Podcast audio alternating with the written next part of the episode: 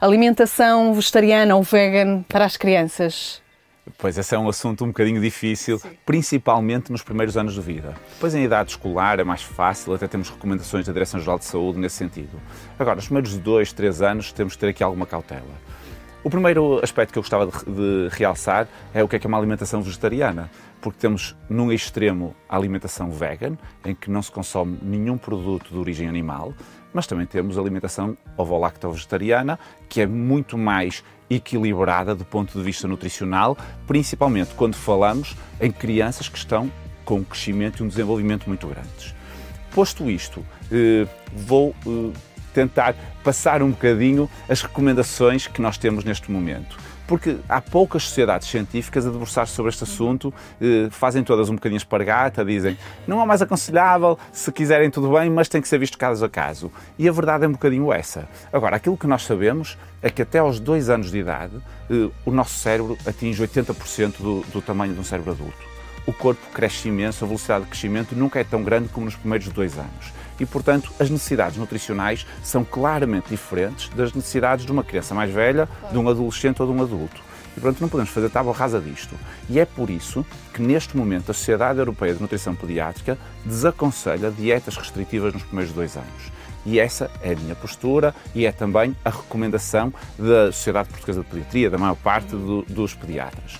Agora, claro que aqui tem que haver espaço a, a, variações individuais. Se os pais disserem, nós, por questões ideológicas, queremos que o nosso filho seja vegan, apesar de não ser o mais aconselhado do ponto de vista nutricional, é possível eh, tentar colmatar algumas falhas nutricionais de outra forma.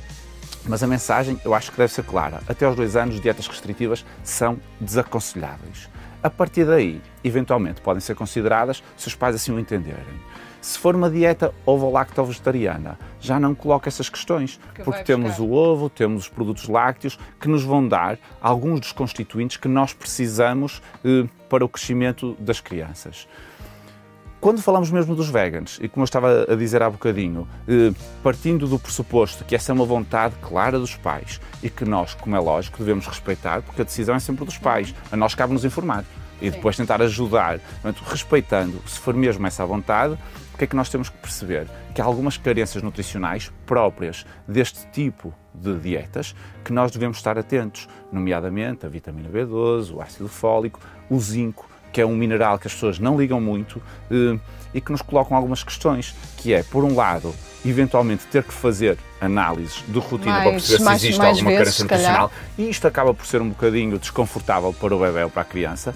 Temos que pensar se vale a pena se a partir dos dois, três anos já, já a decisão será diferente.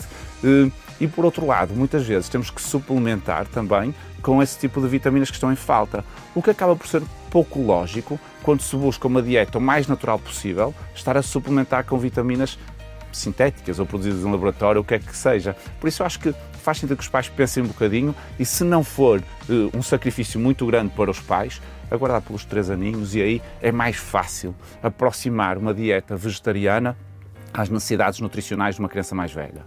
Se for antes, temos mesmo que decidir uh, caso a caso. Mas tem que, lá está, tem que estar é, muito atentos e em, e em, união com o pediatra E o também. principal conselho é que tem que se procurar alguém que tenha experiência uh, neste tipo de situações, que é muito pouca gente.